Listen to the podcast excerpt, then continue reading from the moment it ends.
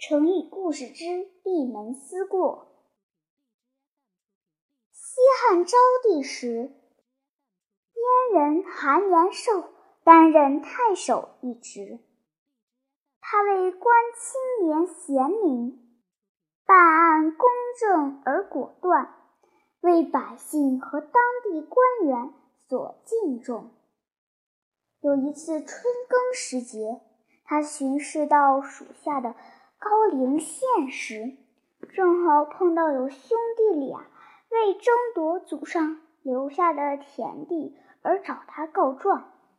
看到这种情形，韩延寿感到十分难受，说：“我作为太守，却不能教化好百姓，让这种有伤风化的骨肉争讼事件发生。”责任在我身上，我应该辞去官职，让更贤能的人来干。